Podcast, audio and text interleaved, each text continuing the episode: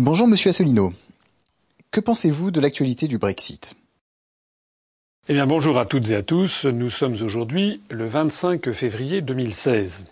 Alors l'actualité sur le Brexit, c'est-à-dire sur la perspective que le Royaume-Uni quitte l'Union européenne, Brexit ça veut dire British Exit, sortie britannique, a effectivement focalisé beaucoup l'attention de tous les observateurs. Suite notamment à ce marathon, encore un marathon de négociations qu'il y a eu euh, récemment euh, au sein des pays, des 28 pays membres de l'Union européenne, entre les chefs d'État et de gouvernement, et qui devaient essayer absolument de trouver une solution euh, pour donner satisfaction, paraît-il, à M. Cameron, le Premier ministre britannique, afin qu'il puisse ensuite euh, proposer euh, aux Britanniques de rester dans l'Union européenne dans le cadre du projet de référendum qu'il a promis d'organiser. Je rappelle que ce projet de référendum sur la sortie du Royaume-Uni de l'Union européenne découle d'une très forte opposition au Royaume-Uni contre la construction européenne, contre l'appartenance même du Royaume-Uni à l'Union européenne. Ce n'est pas un nouveau d'ailleurs. En 1972, 70, 71, il y avait déjà une opposition très forte britannique à l'entrée dans l'Union européenne, enfin dans ce qu'on appelait plus exactement à l'époque le marché commun, puisque l'Union européenne est arrivée avec le traité de, de Maastricht de 1992. Mais cette opposition n'a pas faibli et il est vraisemblable que la majorité de l'opinion publique reste euh, opposée euh, à l'Union européenne. En tout cas, ce qui est vrai, c'est que la majorité britannique, du peuple britannique, reste opposée à euh, ce que la Grande-Bretagne, le Royaume-Uni disparaissent dans un État continent.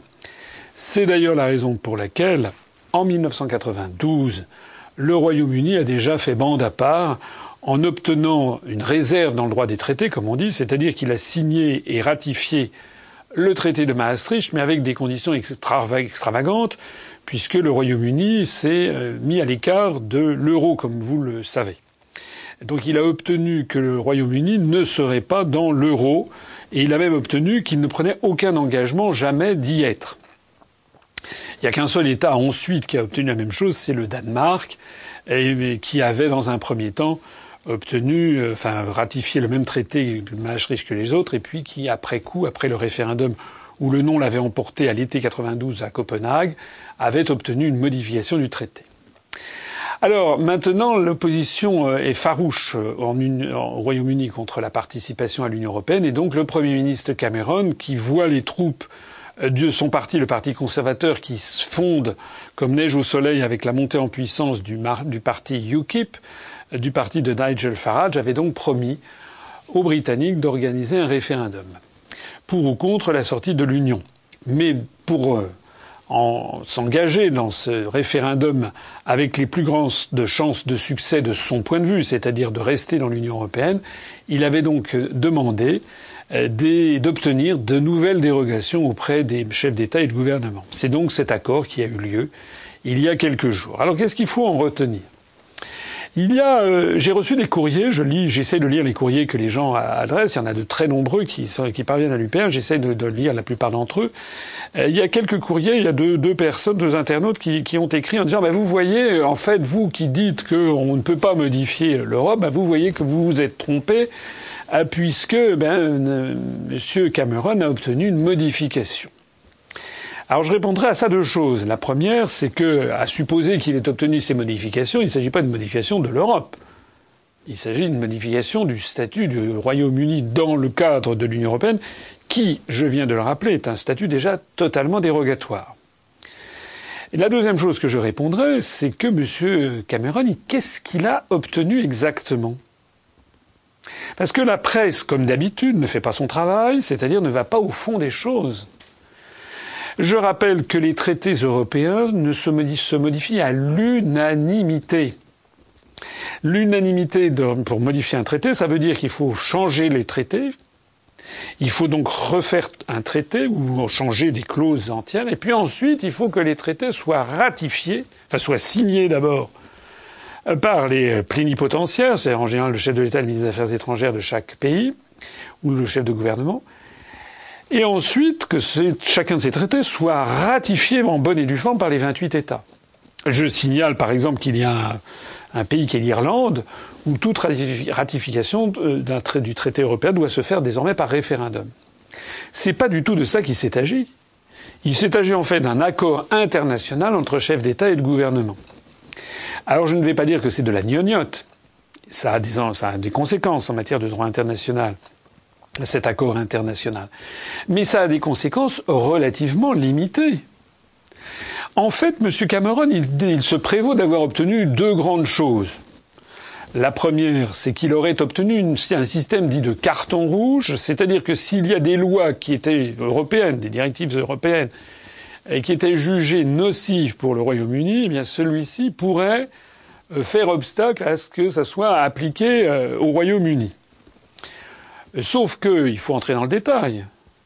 Premier détail, c'est que dans l'accord qui a été trouvé, il faut qu'il y ait 55% des pays, selon la pondération des voix entre les pays, qui soient d'accord. Premier point.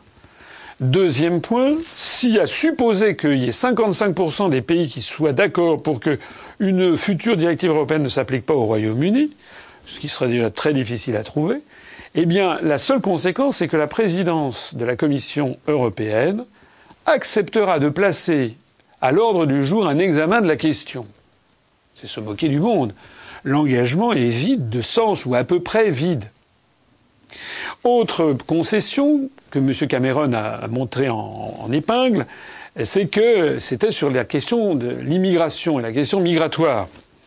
Il a, paraît-il, obtenu, enfin c'est ce qu'il clame comme victoire, il a obtenu que désormais, eh bien, le Royaume-Uni pourrait obtenir une dérogation sur le versement de prestations sociales à des immigrés à l'intérieur de l'Union européenne. C'est-à-dire, par exemple, des Roumains ou des Bulgares ou des Polonais arrivant au Royaume-Uni ne bénéficieraient pas des mêmes prestations sociales. D'ailleurs, au passage, cet accord semble être avoir été étendu à tous les autres États membres de l'Union européenne. Alors, c'est monté en épingle, mais première question, est-ce que ceci aura un impact sur les questions d'immigration? La réponse est probablement non. Beaucoup de gens s'interrogent et pensent qu'en fait, ça aura que finalement peu d'impact. La deuxième chose, c'est que la, substance juridique de cet accord ne vaut pas grand-chose. Les juristes britanniques actuellement, mais pas seulement eux, des juristes des autres pays de l'Union européenne, ont commencé à regarder à la loupe tout ça et se, se rendent compte que ça ne tient pas la route. Par exemple, imaginons un, Allemand ou un Polonais allant s'installer au Royaume-Uni et on lui dénierait euh, les, les, prestations sociales euh, au niveau auquel il devrait prétendre au niveau britannique. Euh, rien n'empêcherait ce ressortissant de l'Union européenne de traîner le gouvernement devant les tribunaux. Or, les tribunaux britanniques, d'après les expertises, en tout cas que j'ai lues récemment, les tribunaux britanniques devraient poser une espèce de question préalable et se tourner vers une interprétation des traités européens. Or, dans les traités européens, justement, cette disposition est interdite. En d'autres termes, euh, on en revient au point de départ, on n'a pas changé les traités. En fait, on est face à une espèce d'oligarchie qui ne sait plus quoi faire pour éviter le naufrage, pour éviter le désastre, et qui fait n'importe quoi en matière juridique.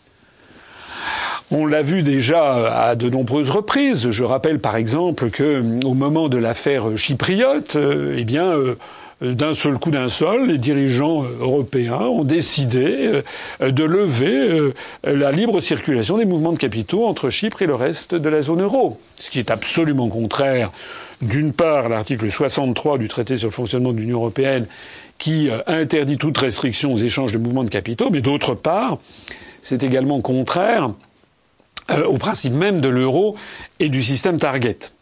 Alors néanmoins, sur ce domaine-là, il y avait finalement personne n'a porté plainte parce que tous les pays de la zone euro avaient tendance, avaient voulaient, voulaient euh, faire, sauver la face, à commencer par à commencer par Chypre, mais juridiquement ça ne tenait pas la route, ça a été un viol des traités européens.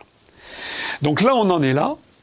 On en est là. Euh, pour résumer cet accord, c'est en fait ce que les Britanniques appellent, je vais faire de l'anglais, euh, parce que je ne suis pas anti en langue anglaise, et là c'est le moment de l'utiliser, ils ont une belle expression qui s'appelle face saving device, c'est-à-dire une façon de sauver la face. Voilà, une façon de sauver la face pour M. Cameron, pour faire prendre au peuple britannique des vessies pour des lanternes. En réalité, il n'a à peu près rien obtenu, si ce n'est que des dérogations à la marge. En réalité, M. Cameron, c'est à peu près Tsipras. Hein, c'est en gros ça. On voit bien d'ailleurs qui est derrière. Ce qui est derrière, je le rappelle, je l'ai déjà souligné, je reviens, ce sont les financiers de la campagne pour le maintien du Royaume-Uni dans l'Union européenne. Je rappelle que Goldman Sachs, par exemple, a versé plus d'un million de dollars à la grande aux partisans du maintien du Royaume-Uni dans l'Union européenne. Je rappelle que M. Obama, le président Obama, a, est intervenu pour dire qu'il fallait que le Royaume-Uni reste dans l'Union européenne, sans parler de M. Jean-Claude Juncker et de tous les oligarques de la construction européenne, de tous ces dictateurs euh, en herbe de la construction européenne qui sont tous intervenus pour dire qu'il était hors de question que le Royaume-Uni sorte de l'Union européenne. Alors euh, maintenant, les paris sont ouverts. Euh, j'ai publié sur notre page Facebook et sur notre site la traduction d'un article de Nigel Lawson, qui était l'ancien ministre des Finances de Madame Thatcher, et qui euh, a fait un, article au vitriol contre, contre David Cameron en montrant qu'il n'avait en fait pas obtenu grand-chose, il n'avait rien obtenu.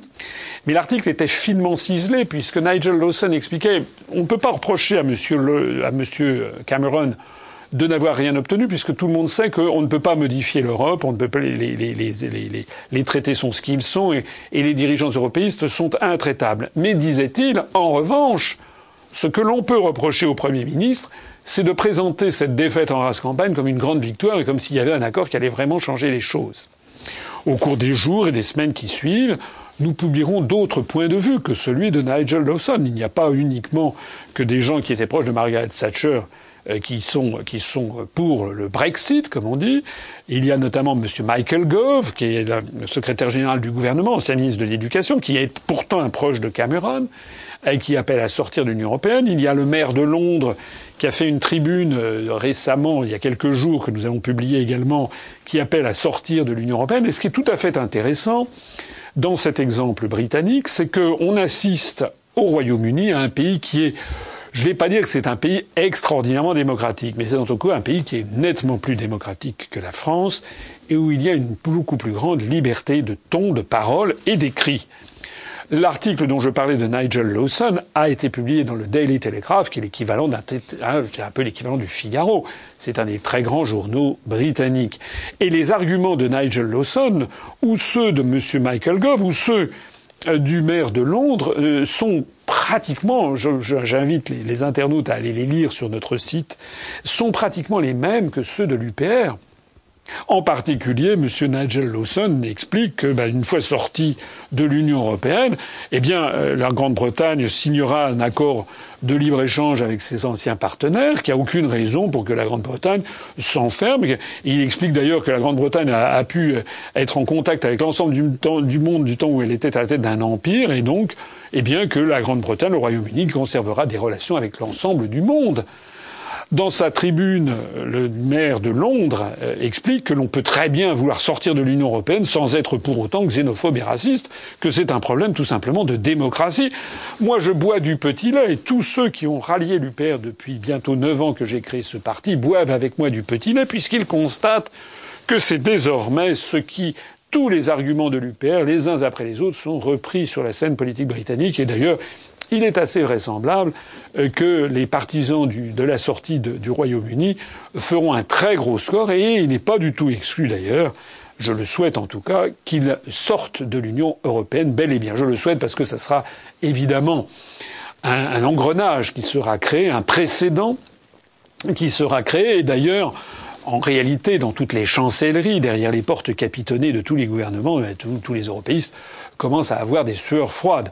On en a eu la preuve avant-hier lorsque le Premier ministre tchèque lui-même, après, a, dit que, vous savez que le peuple tchèque est très majoritairement également hostile à l'appartenance à l'Union européenne, comme d'ailleurs en fait beaucoup de peuples des pays de l'Est, parce qu'ils n'ont pas, ils ont quitté la domination géopolitique soviétique qu'ils ont supportée entre 1945 et 1991.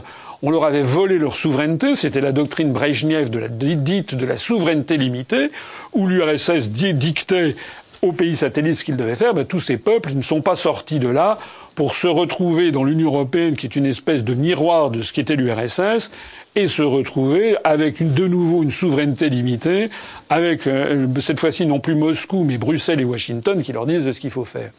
En République tchèque, un sondage récent a montré que 60% des Tchèques sont mécontents de l'appartenance de la République tchèque à l'Union européenne. Et le Premier ministre tchèque, je le disais à l'instant, a dit il y a quelques jours euh, qu'il était très inquiet et que très probablement il allait falloir envisager un Xexit, c'est-à-dire euh, euh, tchèque et exit, c'est-à-dire la sortie de, de, la République tchèque, en tout cas que le débat allait s'imposer, et lui le regrette puisque lui c'est un, c'est un européiste. Alors, ce, cette affaire est extrêmement importante, évidemment, à tous les égards. Elle est importante euh, euh, pour notre mouvement, bien entendu, puisque Nigel Lawson, le maire de Londres, utilise les mêmes arguments que l'UPR, donc c'est un formidable crédit qui nous est donné. Elle est importante au-delà de notre mouvement, elle est importante pour la France, parce que ça veut dire que beaucoup de Français vont quand même maintenant se rendre compte que ce que je dis depuis maintenant bientôt neuf ans est vrai et que sortir de l'Union européenne, ça n'est pas une, ce n'est pas une idiotie. C'est une hypothèse extrêmement sérieuse qu'il faut envisager. Et si le Royaume-Uni s'engage dans cette voie, ça n'est pas pour rien. Je rappelle aux Français que le Royaume-Uni on a été souvent opposés dans l'histoire, on a aussi été alliés. Le Royaume-Uni, avec ses qualités et ses défauts, comme tous les pays et tous les peuples, les Français aussi ont des qualités et des défauts. Le Royaume-Uni, en tout cas historiquement, a été quand même à la pointe de la démocratie et de la création de la démocratie dans l'Europe, dans le monde moderne. Hein, j'ai déjà signalé, j'ai rappelé la, Magna Carta, euh, la, grande charte des droits euh, fondamentaux, euh, j'ai rappelé l'habeas corpus, j'ai rappelé la création de la monarchie constitutionnelle, j'ai rappelé la, création du parlementarisme, la, création, l'autorisation des syndicats, des trade unions, j'ai rappelé le rôle éminent joué par nos amis britanniques en 1940. C'était quand même le seul pays au monde qui restait à se battre contre l'Allemagne hitlérienne et qui a tenu bon. En d'autres termes, il ne faut jamais oublier que les Britanniques sont un peuple qui est un peuple libre, un peuple indépendant et qui entend le rester. C'est une formidable leçon pour le peuple français. Et puis alors, ce Brexit, il a également une autre importance, c'est qu'il est en train de clarifier la situation et bien clarifier les positions des uns et des autres à travers l'Europe, mais aussi à travers toute l'Europe et aussi en France. Qu'est-ce que l'on découvre? On découvre en fait que dans toute l'Europe, il y a en fait trois catégories de partis politiques et de responsables politiques. Il y a d'abord les européistes. En France, les républicains, le MoDem, EELV, enfin EELV, il ne reste plus grand-chose. Euh, même si Madame Cos prend beaucoup de place au gouvernement, et, puis le Parti socialiste. Ça, c'est les partis européistes euh, qui sont pour la construction européenne. Alors, ça ne les empêche pas, bien entendu, de critiquer et de dire qu'ils sont pour une autre Europe, mais eux, ils sont à fond dedans. C'est la première catégorie. Et puis il y a une deuxième catégorie, c'est la catégorie de ce que j'appelle les alters européistes, comme il y a des alters mondialistes. Ce sont tous ces gens qui sont très très contre qui font des, des, des, des, programmes au vitriol, mais qui, au moment d'en tirer la conséquence, si rien ne marche, effectivement, rien ne marche. Si plus rien ne va, ben, il faut en tirer. Et si on ne peut plus rien changer, ben, il faut en tirer la conclusion. On doit en sortir. C'est ce que les Britanniques, qui sont un peuple extrêmement pragmatique, tout le monde le connaît, tout le monde le sait, eh bien, c'est ce que les Britanniques viennent de tirer comme conclusion. Ils vont organiser un référendum et on débat enfin sérieusement de cette question de sortie. Sauf que les, les, les partis alter-européistes, et en particulier en France, s'arrête toujours avant de franchir le Rubicon et nous propose tous une autre Europe. Je rappelle, par exemple, que euh, Madame Le Pen et le Front National passent leur temps à donner, ont donné encore récemment, Madame Le Pen, lorsqu'elle est passée euh, sur TF1, a donné M. Cameron en exemple. Elle a d'ailleurs outrageusement confondu la situation en Royaume-Uni la situation en France, puisque je rappelle qu'au Royaume-Uni, le, Royaume-Uni n'est ni dans l'euro ni dans Schengen. Ça change déjà les données du problème.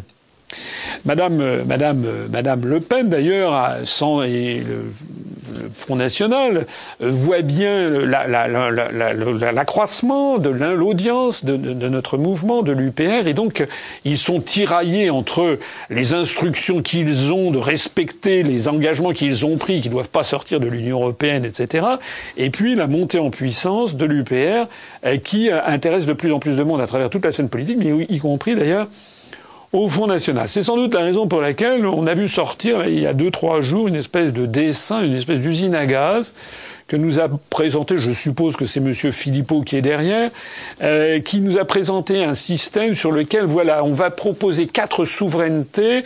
Madame Le Pen se fait fort de réclamer quatre souverainetés, comme Monsieur Cameron, quatre souverainetés. Mais qu'est-ce qu'elle va obtenir? Les quatre souverainetés, c'est terrestre, alors les frontières, mais les frontières, elles existent déjà, Madame Le Pen. Les frontières n'ont jamais été abolies. Ce qui a été aboli, c'est le contrôle aux frontières terrestres avec les pays frontaliers plus les pays de Schengen. Mais les frontières, elles existent toujours, Madame Le Pen. Hein, lorsque on va, euh, euh, on va aux États-Unis ou en Tunisie ou au Royaume-Uni, qu'on prend l'avion pour aller à Moscou ou à Tokyo, eh bien on franchit les frontières. On doit montrer son passeport, ses pièces d'identité, selon les cas, euh, à l'aéroport que l'on que l'on franchit. Donc l'idée de rétablir les frontières, c'est un, on ne sait pas, il n'y a aucune précision dans la demande de Madame Le Pen. Le deuxième truc, c'est sur la souveraineté législative. Elle veut, comme M. Cameron, c'est le même système, euh, que les lois françaises priment sur les directives européennes. C'est ce que M. Cameron explique qu'il a obtenu euh, au peuple britannique. Mais comme je l'ai dit, il ne l'a pas obtenu. Il a obtenu simplement que si 55% des voix des pays de l'Union européenne étaient d'accord, on pourrait examiner la présidence de la Commission, mettrait à l'ordre du jour l'examen de cette affaire. Mais les traités ne sont pas changés.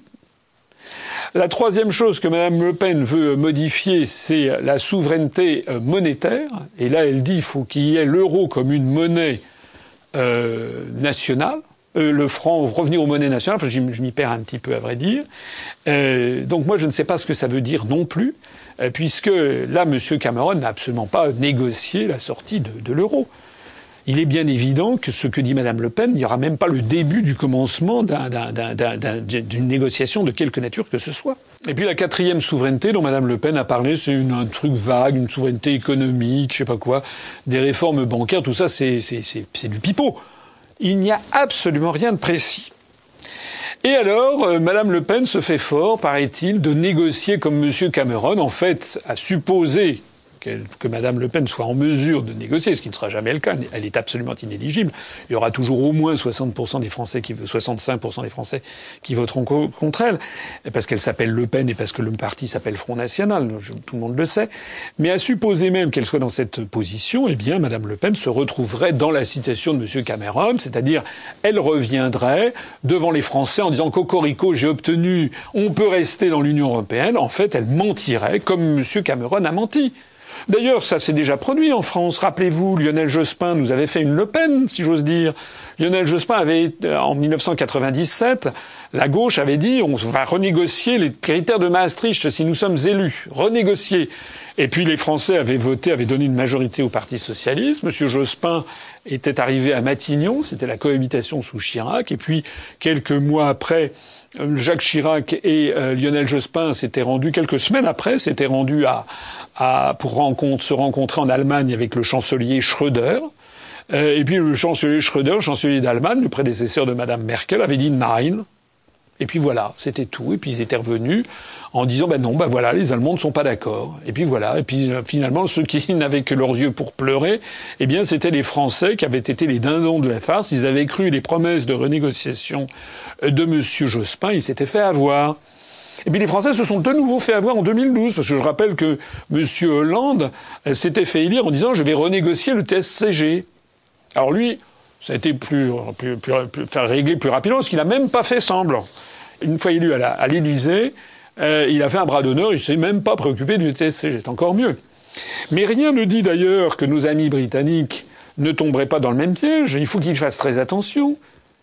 S'il décide, sur la foi de ce qu'a dit M. Cameron, des accords qu'il a obtenus, s'il décide de rester dans l'Union européenne, absolument rien n'indique que dès que le oui au maintien dans l'Union européenne aurait été voté, que immédiatement, l'accord soit caduque et que immédiatement d'autres pays d'Europe saisissent ou la Commission elle-même saisisse la Cour de justice de l'Union européenne et montre que l'accord qui a été trouvé euh, sur les prestations sociales aux immigrés est contraire au traité donc est caduque, c'est tout.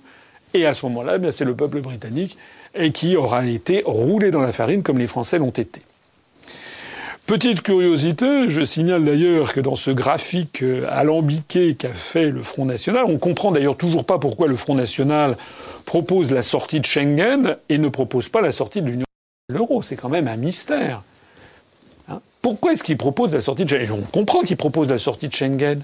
Mais pourquoi ils ne proposent pas la sortie de l'Union européenne et de l'euro et qu'ils proposent de renégocier? Quel est leur intérêt à rester dans l'Union européenne et dans l'euro? Qu'ils nous l'expliquent Alors il y a peut-être un début de réponse, c'est que parmi les quatre souverainetés listées par Madame Le Pen au TF1 20h, s'il vous plaît, il y en a quand même plusieurs qui ont été omises et qui ne figurent pas dans ce graphique.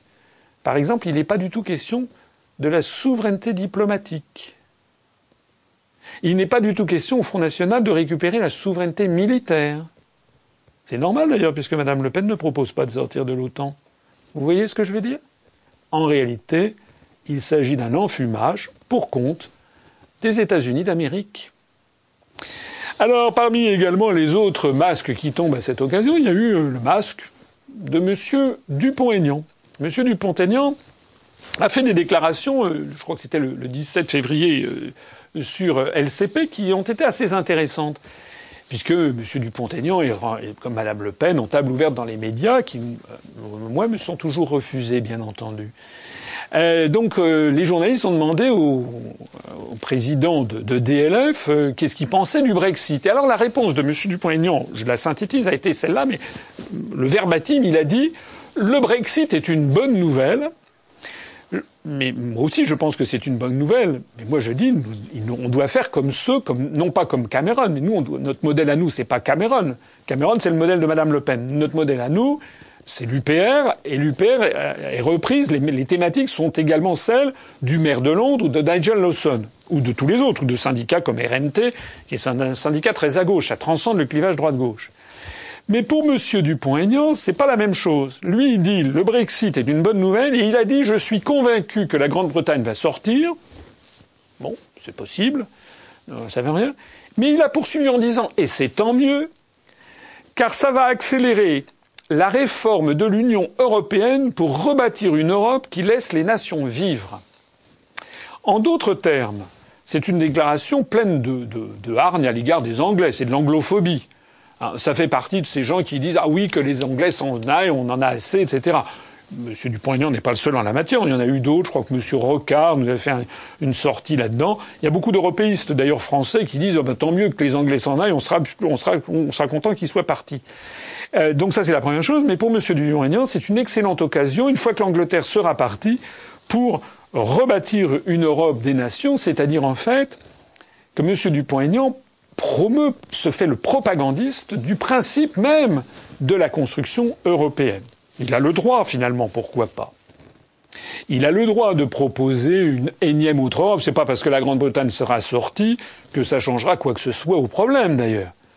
Actuellement, la Grande-Bretagne sert facilement de bouc émissaire.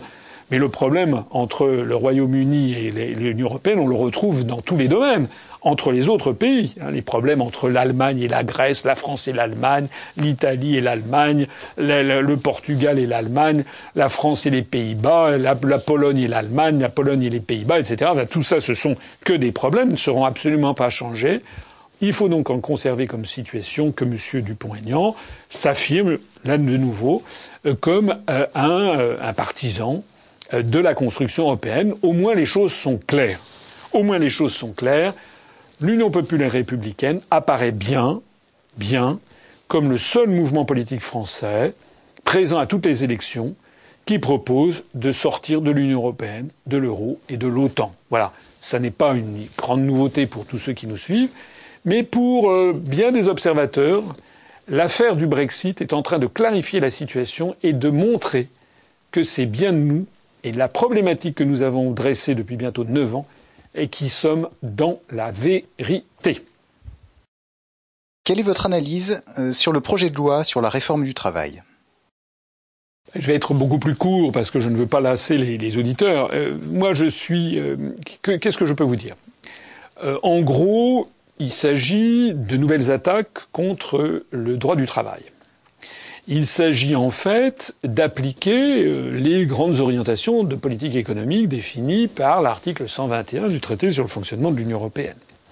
Donc moi je ne comprends pas très bien que les gens, que, que les observateurs fassent semblant de tomber des nues alors qu'il suffit de lire les rapports concernant les grandes orientations de politique économique de la Commission européenne pour savoir ce qui est demandé depuis maintenant des années à la France. Il est demandé à la France, en gros, de revenir sur tous les acquis sociaux des Français.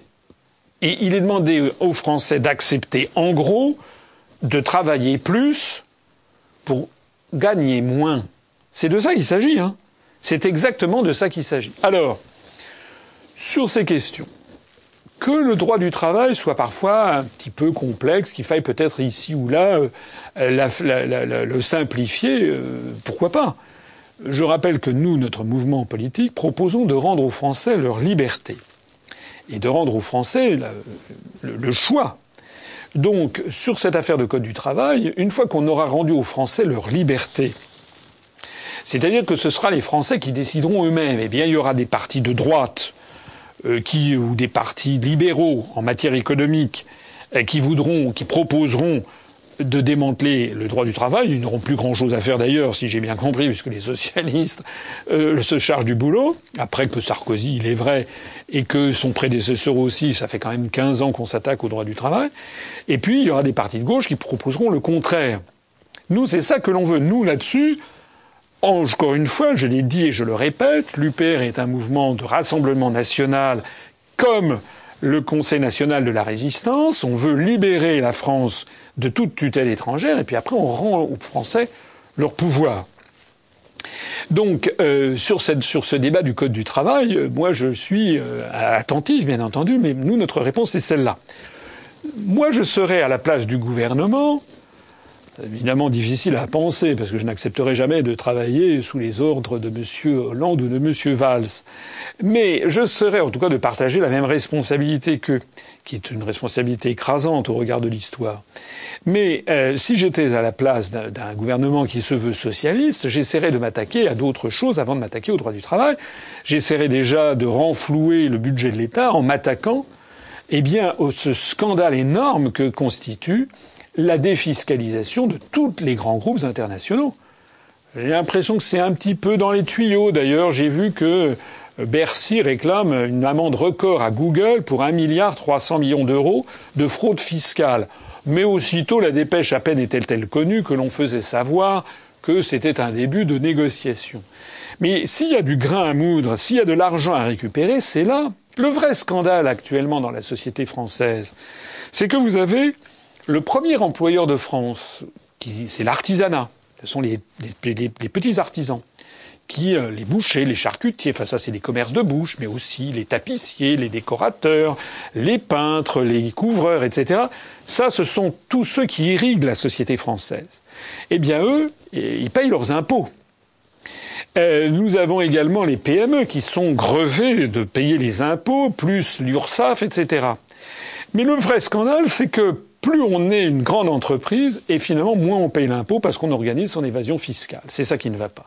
Donc la première chose à faire, ça serait déjà de s'attaquer à cette, comment dirais-je, inégalité euh, choquante et scandaleuse des plus grands groupes internationaux qui doivent payer l'impôt. Ça implique au passage d'ailleurs de remettre en cause la libre circulation des mouvements de capitaux, c'est-à-dire l'article 63 du traité sur le fonctionnement de l'Union européenne. Donc le véritable scandale, c'est euh, de, de, de, laisser les très grandes entreprises organiser d'abord et avant tout leur évasion fiscale. Si elles payaient les impôts comme tout le monde, eh bien déjà le budget de l'État pourrait être notoirement, notoirement euh, renfloué. Alors, euh, ce que, m'inspire ces projets de loi El, El comme on le dit du nom de, la ministre du Travail, c'est plusieurs choses par ailleurs. D'abord, c'est que l'on comprend mieux maintenant pourquoi M. Rebsamen, le prédécesseur de Mme El Khomri a claqué la porte du gouvernement. Il a dit qu'il préférait s'intéresser à son métier de maire de Dijon. Bon, très bien. En réalité, tout simplement, c'est parce que M. Repsamen, qui au membre du PS, devait avoir honte de faire le boulot que fait Mme El Khomri, c'est-à-dire de démanteler le droit du travail pour le plus grand profit des détenteurs de capitaux. Il faut le dire les choses telles qu'elles sont. De démanteler les acquis sociaux qui ont été obtenus au cours du XXe siècle tout ça pour complaire à l'oligarchie qui pilote la construction européenne. Donc je pense que M. Repsamen a eu, a dû avoir un petit peu, un, petit peu gros cœur de porter le chapeau et il s'est dit, avec une certaine dignité d'ailleurs, il a préféré démissionner, comme un certain nombre de personnes ont quitté le gouvernement. En revanche, la nomination de Mme El Khomri, je l'avais d'ailleurs déjà dit, je crois, une fois précédente, c'est assez, c'est assez désagréable et assez vicieux on voit qu'en réalité, M. Hollande a voulu nommer une jeune femme issue de l'immigration, disons les choses telles qu'elles sont, pour montrer finalement, pour, la mouiller, hein, pour en fait montrer aux jeunes Français, notamment à tous les désœuvrés, les chômeurs, etc., ben, fait que quelqu'un issu de l'immigration euh, elle-même, eh bien, veut démanteler le droit du travail. Tout ça, c'est des petits calculs politiciens assez, euh, euh, assez répugnants, en fait, et qui sont bien dans la manière du, président de la République.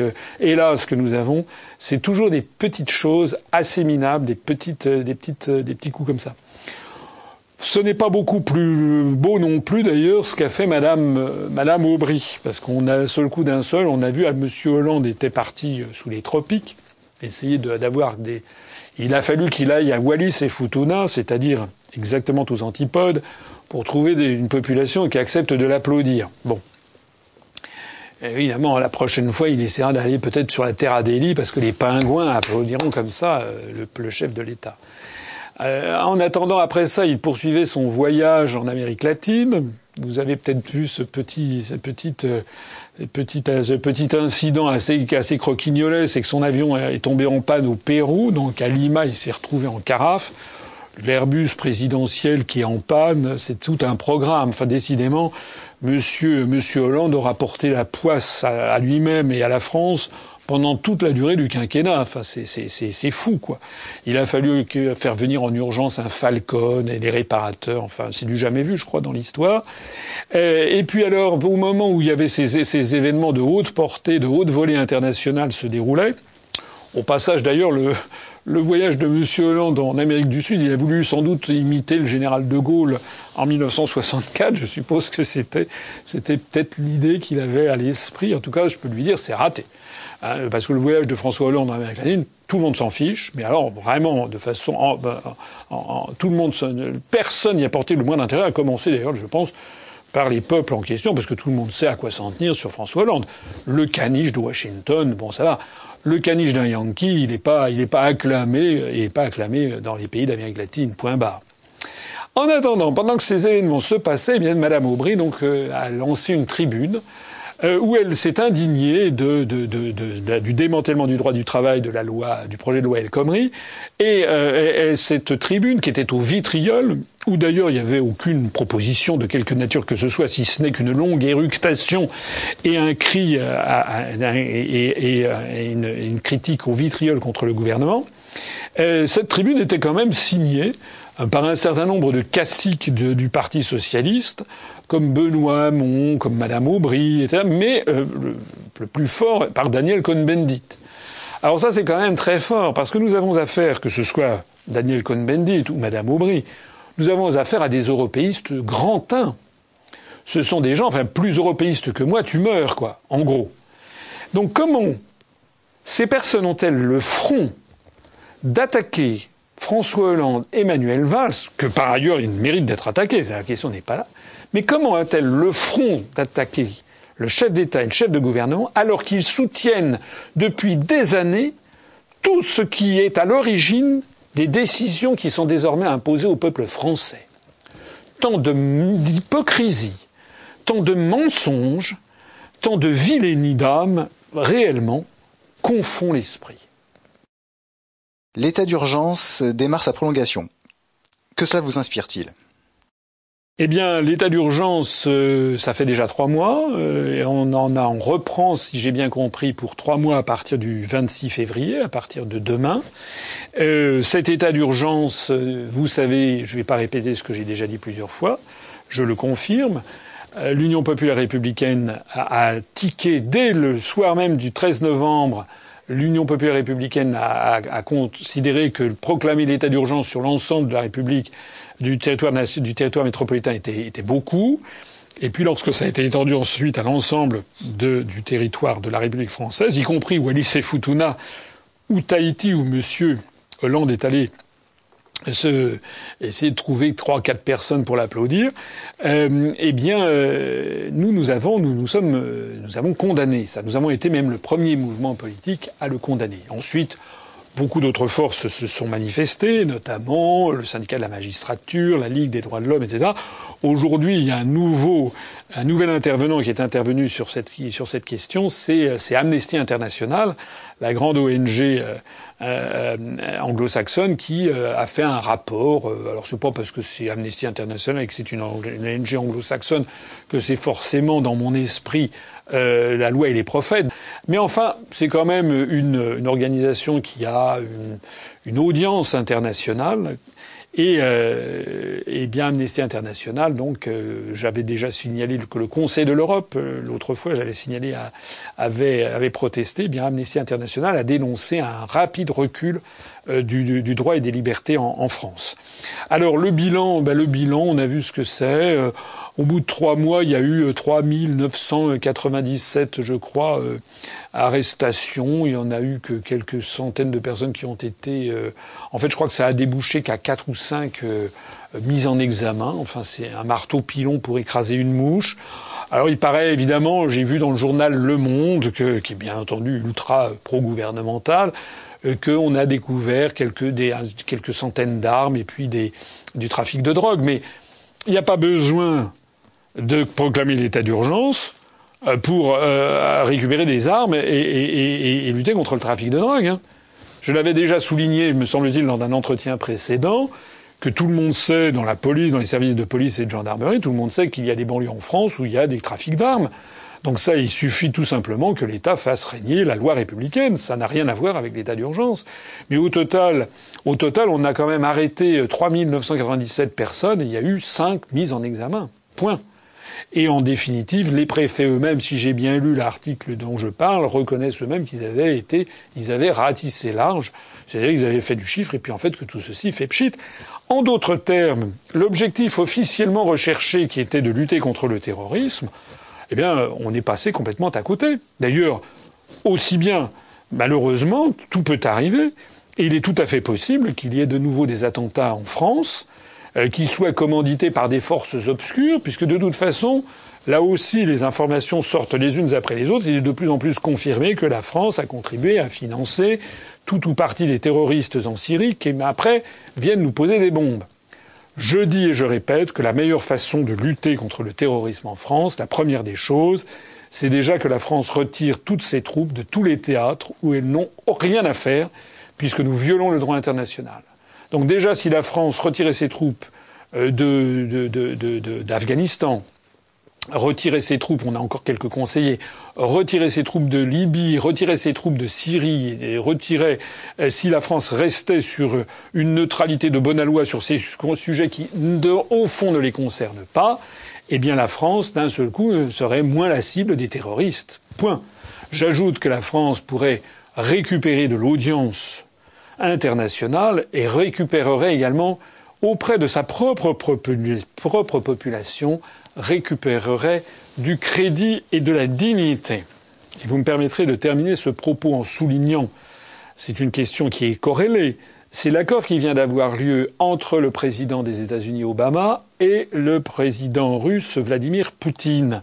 Ils se sont mis d'accord en fait pour une espèce de cessez-le-feu en Syrie. Qu'est-ce que ça veut dire? Mais ça veut dire que la, Russie a réussi sa grande rentrée comme un acteur géopolitique de premier plan au Moyen-Orient que la Russie de Boris Yeltsin, qui était le, devenu le toutou des Américains, comme M. Hollande a transformé la France en toutou des Américains, la Russie de Yeltsin ne pesait plus rien et était pillée euh, par les grands fonds de pensions américains et les grands oligarques, Eh bien, depuis que Vladimir Poutine est revenu et est arrivé au pouvoir, eh bien désormais, maintenant, la Russie redevient une grande puissance souveraine, indépendante, qui défend ses intérêts de grande puissance, et elle a arrêté net la progression de l'impérialisme américain au Moyen-Orient. Voilà. En attendant, mais qu'est-ce que l'on constate? On, on constate que la France, qui normalement, si nous avions été nous au pouvoir, la France aurait joué un rôle de tout premier plan dans cette affaire, puisque la France est l'ancienne puissance tutélaire du Liban et de la Syrie. La France entretient traditionnellement de bonnes relations avec l'Irak et l'Iran. La France aurait pu être tout à fait au centre du jeu diplomatique et elle aurait été justement un équilibre entre l'Est et l'Ouest. C'est ça, c'est sa vocation même, c'est celle que Charles de Gaulle avait si parfaitement comprise. En d'autres termes, M. Hollande, là comme ailleurs, son bilan se solde par un désastre. La France a été purement et simplement évacué du Moyen-Orient. Espérons qu'il n'est pas trop tard, mais il est minuit moins 5 il faut que les Français se ressaisissent et qu'en 2017, ils envoient balader tous les européistes qui sont à la solde de Washington. Auriez-vous un petit mot sur l'UPR L'UPR, euh, j'allais dire, je vais paraphraser un petit peu, euh, un petit peu ce que disait Gambetta, vous savez, euh, sous la Troisième République, au sujet de l'Alsace-Lorraine. Il disait "Pensons-y toujours, n'en parlons jamais." C'est une phrase qui est restée célèbre de Gambetta.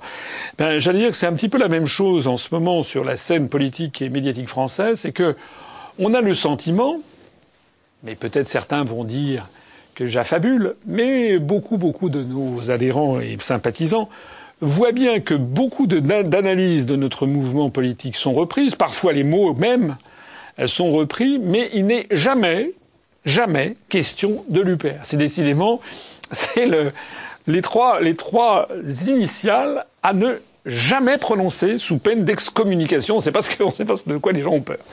Alors on a déjà vu que un certain nombre de personnalités euh, euh, se refusent à parler de, l'UPR. Je pense à, par exemple à Madame Marie-France Garot, qui euh, me connaît très très bien, que nous avons invité trois fois à notre université. À chaque fois, on passe une heure au téléphone avec elle. Puis, à chaque fois qu'elle passe devant la télévision ou elle est passée devant un, télévision et quelqu'un lui a une radio lui dit mais enfin en ce moment Madame Garot vous ne voyez pas un mouvement politique en France qui euh, proposerait de sortir de l'Union européenne elle dit ah non non je ne vois pas du tout. Alors pourquoi Madame Garot euh, fait-elle semblant de ne pas nous connaître? C'est un mystère c'est un mystère et boule de gomme là voilà. Pareil pour Monsieur Jacques Sapir, avec qui euh, Monsieur Sapir avait voulu déjeuner avec moi dans un restaurant japonais voici deux ans. On avait passé un déjeuner très agréable tous les deux. Et puis, euh, quand je lui avais dit que l'objectif était de sortir de l'Union européenne, alors sur l'euro, il est d'accord que l'euro ne marche pas du tout, mais quand il dit sortir de l'Union européenne, d'un seul coup, il a, il a, comme si tout juste il n'a pas sorti les crucifix et les pattes de lapin. Et donc, il n'a, voilà, ce qui fait que Monsieur Sapir, euh, Monsieur Sapir a lancé un ballon d'essai il y a quelque temps, vous savez, où il voulait réunir le front de gauche, DLF et le Front national, c'est-à-dire des partis leurs, qui font semblant d'être contre l'Europe et qui ne proposent pas d'en sortir, ben voilà. Eh bien, euh, c'est peut-être justement ce que M. Sapir et Mme Garot nous reprochent en définitive. Alors, dans cette série d'anecdotes assez, assez croustillantes, euh, j'ai noté le passage à On n'est pas couché de Jean-Luc Mélenchon il y a quelques jours. Et alors là, oh surprise, qu'est-ce qu'on a découvert? On a découvert que Madame Léa Salamé, donc euh, la journaliste qui m'avait, lorsque j'étais passé il y a un an et demi dans cette émission où après le, l'émission avait été complètement charcutée, euh, elle avait, elle avait duré 50 minutes, il n'y en avait plus que 18 minutes, on avait retiré, enfin, les, les, la réalisation de, cette émission avait ensuite fait du, charcutage et avait retiré euh, euh, la, beaucoup de choses que j'avais dites. Madame Léa Salamé, quand même, m'avait attaqué en disant que j'étais anti-américain. Et ben, elle m'avait dit également que le Front National proposait de sortir de l'euro, etc. Alors, probablement que Madame Léa Salamé, qui finalement était peut-être plus ignorante que malveillante, euh, elle a dû se renseigner, elle a dû regarder sans doute ce que dit l'UPA, parce que lors de l'émission avec Mélenchon, là pour le coup, elle lui a posé les bonnes questions. Et elle lui a dit, enfin, Monsieur Mélenchon, est-ce que vous voulez sortir de l'euro? Alors il a dit oui, mais non, parce que si, mais oui. Euh, en fait, tout ce que j'ai dit est clair. Donc à la fin, plus personne n'y comprenait rien. Donc à un moment, il a dit bon bah oui ou non. Est-ce que vous voulez sortir de l'euro? Il a dit non. Alors là, ça a été, enfin, je vous renvoie à, ce, à cet épisode. Il était en train de dire que la France a un poids bien plus Mais fort que enfin, tu représentes 18% de l'économie. Qui va nous dire non? Qui va oser nous dire non? Sans la France, il n'y a plus d'Europe. Fait quoi? Donc, mais arrêtez, Madame Salamé, de dire on fait quoi? On n'est pas en train d'écrire un journal. On n'est pas en train d'écrire un journal, c'est de la politique, c'est sérieux. Vous n'êtes pas clair. Eh Ben, je crois qu'il n'y a que pour vous que je suis pas clair, Non. ma petite dame. Non. Parce que figurez-vous, ce que je dis est Un petit peu pour moi aussi. Hein. Parfaitement clair. Alors, je vais, vous, le- je vais vous le jouer. Ah. Bon, alors je lui dis, écoutez, c'est où comme je dis, on discute sérieusement, mais c'est fini la période précédente. Alors, vous avez le choix. Ou on s'arrange pour une autre politique européenne, Où ou, ou quoi? Où Ah bah voilà. Ciao. Ça veut dire quoi, ciao Du chantage. Ça veut dire quoi italien. Tu, tu, tu, tu, tu. Non, non, non, allez au bout. Ça veut dire quoi, ciao Mais vous avez compris. Non. Non, je suis lente. Mais parce que je crois que vous ne raisonnez pas en termes de rapport de force. Vous appartenez à une génération qui croit que la vie, tout se règle sans décibels. Doit-on, oui ou non, rester dans l'Union Européenne? Doit-on, oui ou non, sortir Madame de l'euro? Salamé. Est-ce que vous ferez la même chose? Madame Salamé. Vous non, c'est elle qui est en train de faire la même chose que moi, parce que ce que vous venez de raconter, c'est ce que je raconte depuis trois ou Donc quatre vous ans. feriez la même chose? Madame, écoutez, vous ne m'écoutez pas.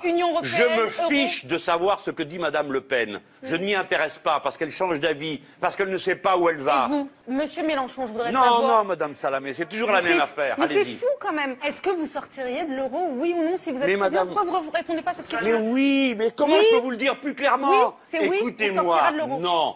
Quand vous dites Madame Le Pen, Je pense qu'ils n'ont pas compris.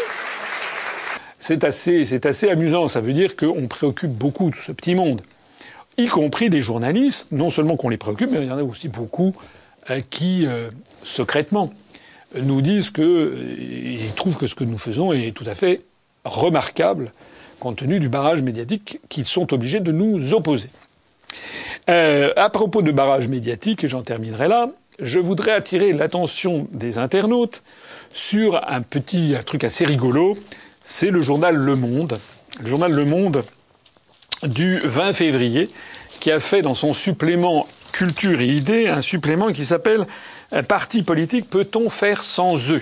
Voilà, ça se présente comme ça. Et donc c'était sur le thème, eh bien que en fait tous les partis politiques en fait étaient, c'était la Bérésina. Voilà. Il y avait d'ailleurs une page entière qui était consacrée. Alors c'était quand même, s'il vous plaît, par des chercheurs au CNRS, par Madame Florence Heger, qui effectivement, qui il est vrai, elle s'occupe du, département des, questions européennes à Sciences Po, donc on, imagine qu'elle n'apprécie pas beaucoup l'UPR, mais on voyait ici donc un grand article, la grande panne des partis euh, politiques, voilà, les grandes pannes des appareils politiques, et on explique dans ce document ben, que tous les partis politiques euh, euh, sont dans un très très mauvais état, sont complètement coupés du peuple, sauf quelques populistes. Alors je ne sais pas si c'est nous qui sommes visés, je n'en sais rien, je ne pense pas, euh, je- j'en sais rien. Euh, des populistes qui diraient, ben, a priori c'est pas nous parce qu'ils parlent des populistes qui, pensent, qui voudraient se, se passer des partis. Alors ils visent peut-être des gens comme euh, Monsieur Monsieur Chouard, ou je ne sais pas. Enfin bon, en tout cas ils tapent dessus. Euh, et puis alors j'ai cherché quand même là-dedans, j'ai cherché, cherché, cherché. Euh, et puis ben euh, voilà, les chercheurs, les les, les, les responsables, de, les spécialistes de sciences politiques et de la politique française au CNRS, à Sciences Po, enfin c'est des gens qui dont le métier c'est d'examiner à la loupe la scène politique française. Ben figurez-vous qu'il y a un truc qu'ils n'ont pas vu, c'est qu'il y a un mouvement politique qui s'appelle l'UPR qui a dépassé les 10 600 adhérents qui a une croissance exponentielle, qui est barré de tous les médias et qui, nonobstant ça, a réussi à, lever 650 000 euros de dons et de cotisations pour mener une campagne aux élections régionales dans 13 régions, dans toutes les régions, et où nous avons fait quasiment 1% des voix, alors qu'il n'y a peut-être que 2 à 3% des Français qui nous connaissent. Eh ben ça, figurez-vous, ça ne les a pas, ils n'ont pas, ils pas vu. Voilà. C'est comme ça, c'est bête, hein c'est un peu con. Alors, euh, la seule chose qu'ils ont vue comme renouveau de la scène politique européenne, alors ça, ça vaut, c'est trois étoiles dans le Michelin, eh bien les forces de renouveau qu'ils ont notées, c'est, je vous le donne en mille, vous l'avez déjà deviné, je suppose, eh bien c'est Syriza en Grèce et, et Podemos en Espagne. Voilà, c'est-à-dire l'archétype même des partis leurs, prétendument de gauche, totalement européiste et d'ailleurs soutenu en sous-main par les Américains. Je rappelle, par exemple, s'agissant de M. Tsipras, que ses déplacements étaient financés par Georges Soros, que Varoufakis, son ministre des Finances, a été pendant des années ministre, euh, euh, professeur à l'université d'Austin dans le Texas. Je rappelle que Podemos, on l'a montré, c'est encore sur notre site, comme tous les articles que nous publions. Monsieur, le, monsieur Iglesias, le leader de Podemos, a été reçu en grande pompe par l'ambassadeur des États-Unis à Madrid. Et comme par hasard, Podemos propose d'organiser un référendum pour l'indépendance de la Catalogne, c'est-à-dire l'objectif géopolitique stratégique fondamental des États-Unis, qui est de pulvériser les États-nations d'Europe. Voilà. Donc ça, pour nos, pour nos chercheurs en sciences politiques, eh bien, le renouveau, c'est Syriza et, et Podemos. Voilà. Je m'adresse ici tout particulièrement à nos 10 600 adhérents en ce 25 février. Et je m'adresse aussi à nos 190 000 électeurs des élections régionales pour leur dire que pour le journal Le Monde, vous n'existez pas, vous êtes rien. Avez-vous des déplacements de prévus? Oui, j'ai plusieurs projets de, de, de déplacement euh, dans le cadre. Alors j'ai un petit peu ralenti les, les, les conférences parce que euh, on a beaucoup beaucoup de choses à préparer, notamment dans le cadre de la préparation de l'élection présidentielle et des élections législatives. Et puis je rappelle que je suis aussi euh, euh, en activité. Hein. Je ne suis pas je ne suis pas sans, sans emploi, donc j'essaie de jongler, de partager ma vie professionnelle et ma vie politique. Ça n'est pas toujours facile. Alors j'ai quand même quelques projets. Le premier projet qui, qui va et je m'en réjouis beaucoup, c'est que je vais me rendre pendant deux semaines au début mars jusqu'à la mi-mars, je vais me rendre euh, aux Antilles, euh, successivement en Martinique et en Guadeloupe, ce qui va me permettre notamment de voir sur place, on a des délégations qui sont en pleine croissance, aussi bien euh, en Martinique, à Fort-de-France qu'en Guadeloupe, à Pointe-à-Pitre.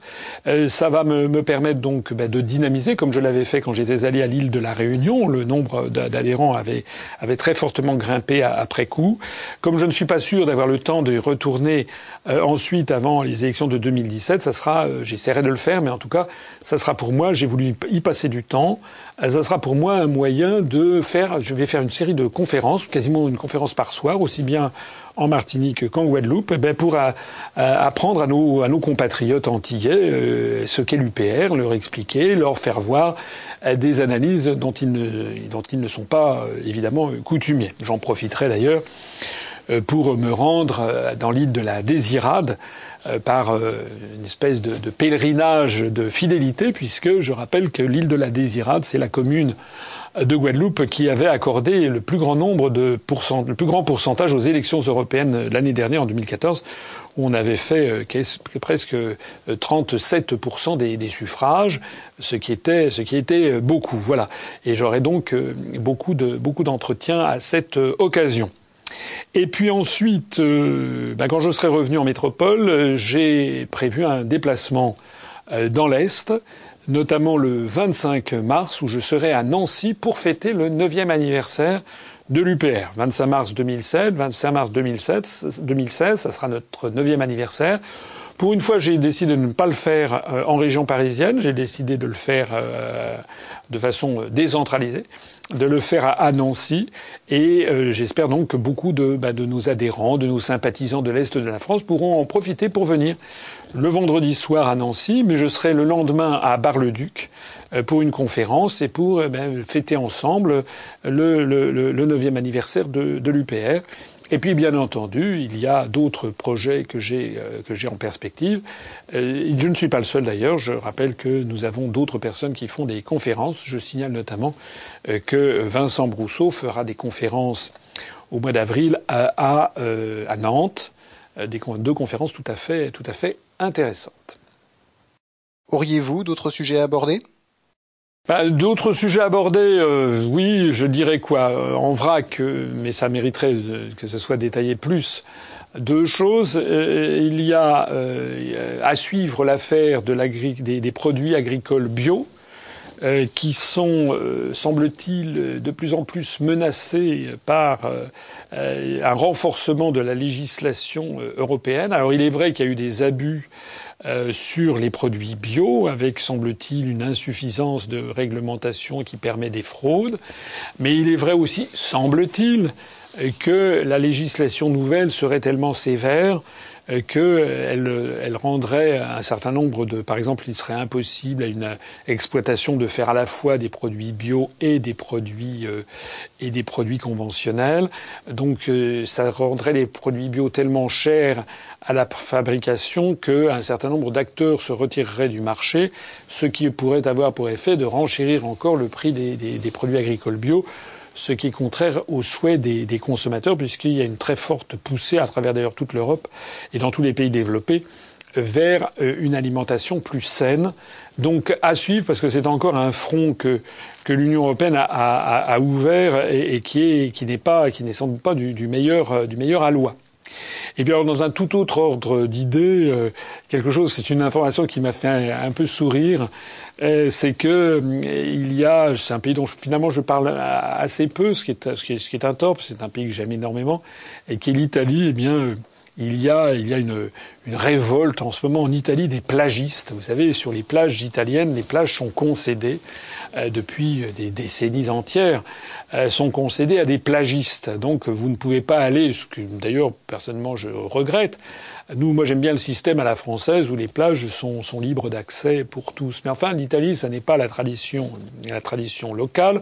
La tradition, c'est que, en gros, pour aller sur une plage, il faut aller chez un plagiste qui a donc une concession qui vous met à disposition euh, euh, une, ou deux chaises longues et puis un parasol et, et vous devez payer. Bon, alors, pourquoi est-ce que les plagistes italiens sont en colère? Ben, Figurez-vous que c'est encore une fois la Commission européenne qui est intervenue, non pas pour supprimer le système des plagistes, mais pour imposer la libre concurrence en matière de services. Alors il y a aussitôt des, sociétés, euh, je ne sais pas quoi, euh, bulgares, allemandes je ne sais pas où, euh, qui sont intervenues pour, qui veulent faire de la concurrence aux plagistes italiens.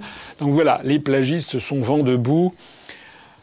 Voilà. La construction urbaine, ça fait penser exactement à toutes ces professions réglementées en France, où l'on s'attaque, mais on s'attaque pourquoi au fond? Est-ce qu'on peut pas foutre la paix aux plagistes italiens Enfin voilà, ça fait partie aussi du charme de l'Italie ou du ou de ce qu'on regrette. Moi, je sais quand je vais en Italie, ça m'énerve un peu d'être obligé de payer pour m'installer sur une plage, mais bon, c'est comme ça. Est-ce que décidément, de toute façon, ce que propose la Commission, ça serait que je paye non plus un plagiste italien, mais un plagiste bulgare ou, ou danois? Tout ça n'est pas raisonnable, tout ça n'est pas sérieux le, le système de l'Europe est en train de voler en éclats dans tous les domaines, et on a l'impression que tel, vous savez, c'est comme les dessins animés de Tex Avery. Vous savez, j'aime bien les dessins animés américains. Preuve que je ne suis pas anti-américain, Madame Léa Salamé. Dans les dessins, vous savez, de Tex Avery, quand on voit un, un comment dirais-je, un, un, un, poulet qui, qui court ou un oiseau qui court, je sais pas quoi, et puis qui arrive au bord d'une falaise et puis qui continue à courir pendant pendant quelques quelques dizaines de mètres avant de se rendre compte qu'il marche au-dessus du vide et puis d'un seul coup il, il tombe. Bon, ben voilà, on a l'impression que la Commission européenne c'est ça, tout est en train de partir à volo. Il y a eu il y a quelques semaines la révélation d'un rapport de futurologie tout à fait intéressant euh, fait par Stratford, Stratford de George Friedman, qui est un, un, un, organisme de renseignement privé américain qui fait de la futurologie, de la prospective en tout cas, un service de renseignement privé. Alors ça traduit l'état d'esprit des Américains. Donc ils ont fait un rapport selon lequel les États-Unis resteraient la grande puissance, que la Russie allait s'effondrer. Bon, enfin c'est un peu croquignolet. D'ailleurs les, les Russes s'en sont euh, aimablement euh, gaussé en, en, mettant en avant cet argument. Euh, en revanche, ce qui était dit sur l'Europe était plus intéressant puisqu'il montrait que ben, le projet européen est à bout de souffle et que les antagonismes entre le Nord et, le Sud de l'Europe, par exemple, sont, sont, sont, totalement irréconciliables. Donc, euh, il, il, comme tout le monde, en fait, ils s'en rendent compte que le projet n'est pas viable. Euh, ça me fait penser à un livre que qui était paru, qui avait paru dans les années 90 euh, en Angleterre euh, qui euh, ça s'appelait The World in 2020, le, monde en 2020 de Hamish Macrae. Je me rappelle, j'étais au Royaume-Uni cette année-là, en, dans les années 90 ou 80, oui, ça devait être 94, quelque chose comme ça. C'était un, livre de, de futurologie. Euh, je crois que ça a été traduit en français, mais de façon confidentielle, Le Monde en 2020. C'est intéressant, c'est un livre qui avait été écrit dans les années 94-95 et qui faisait de la prospective à horizon de 25 ans. Et ce que j'avais, j'avais regardé déjà à l'époque, je m'intéressais aux questions, aux questions européennes. j'avais déjà voté non dans le secret de l'isoloir. J'avais déjà voté non à Maastricht.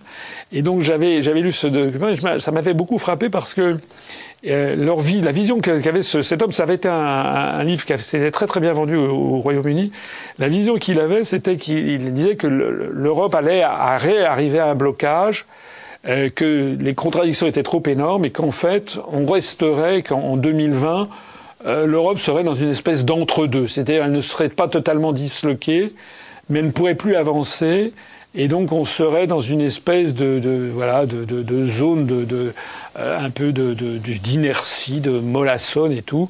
Je ne suis pas du tout certain d'ailleurs que cette prévision va se réaliser, que le fait que la, que la construction européenne euh, soit, dans, soit dans, une, dans une impasse, ça c'est une chose qui est certaine. Le fait que ça reste comme ça dans une situation d'entre-deux, je n'y crois pas trop. Bien entendu, tous les, les États-Unis d'Amérique et puis toute l'oligarchie euh, industrielle et financière euro-atlantiste mettront tout le poids dans la balance pour essayer de maintenir au moins les formes de, l'Union européenne, de la construction européenne. mais moi, je, serais plutôt d'avis euh, qu'à partir du moment où euh, un château de cartes commence, il y a une carte qui commence à glisser, comme celle du Brexit par exemple, eh bien c'est très rapidement l'ensemble des cartes qui, qui s'effondrent. Et puis pour conclure cet entretien, eh bien je voudrais vous faire une petite surprise, c'est que j'ai un invité, une invitée d'ailleurs, à qui je vais céder la parole, euh, qui s'appelle Manon, je ne cite que son prénom, qui, qui est d'origine, qui est du Québec, qui est québécoise, et si j'ai tenu à l'inviter, c'est parce que euh, elle, euh, comme un certain nombre de Québécois, euh, je ne parle pas seulement des Français expatriés au Québec, hein, on a plus d'une soixantaine d'adhérents à l'UPR, mais je parle également de, de, Québécois qui ne sont pas de nationalité française, de nationalité canadienne hélas pour eux, en tout cas qui sont des Québécois, eh bien il y en a un certain nombre d'entre eux qui, qui suivent l'UPR avec beaucoup d'intérêt. On reçoit régulièrement d'ailleurs des, euh, messages de, de,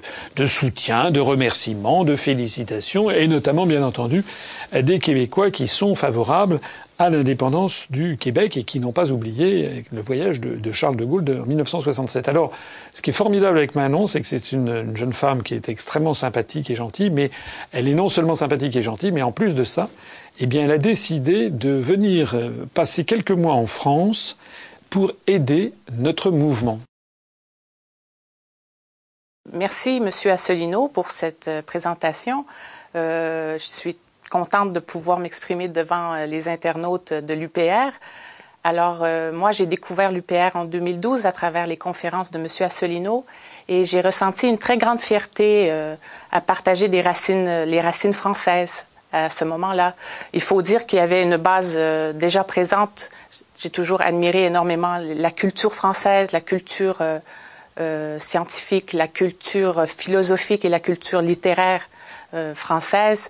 Tous ces éléments mis ensemble et une grande admiration aussi pour les valeurs de la République, tout particulièrement la fraternité, ont fait en sorte que je n'ai pas hésité à adhérer à l'UPR et à devenir militante. Et c'est pour ça aujourd'hui que je suis ici en France pour euh, une période indéterminée pour pouvoir essayer de donner une petite contribution euh, à ce parti politique en lequel je crois énormément.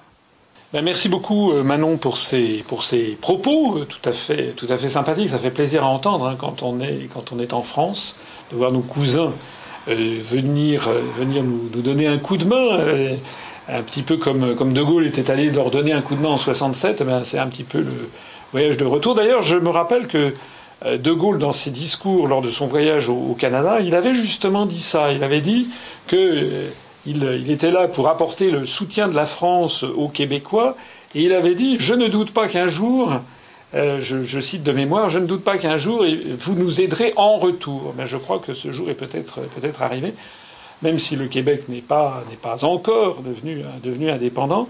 Euh, moi, ce que j'aimerais vous poser comme question un petit peu, je pense que ça intéresse les, gens qui nous écoutent, c'est euh, comment vous voyez les, euh, l'UPR au Québec. Euh, est-ce que c'est un petit peu connu? Est-ce qu'il y a des, je crois que vous connaissez un petit peu les militants de l'UPR qui sont français pour l'essentiel d'ailleurs.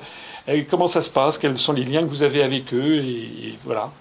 En fait, ce que je constate au Québec, c'est que lorsqu'on leur parle, euh, que, les gens soient québécois ou français d'origine expatriés au Québec, il y a toujours une curiosité à essayer de comprendre les motivations de l'UPR, du parti politique. Et, euh, et, et, donc, les gens sont assez ouverts et ça leur donne souvent des éléments, de, des clés de compréhension de la situation euh, politique aussi en Amérique du Nord et de, de, façon générale au niveau international. Donc, c'est apprécié.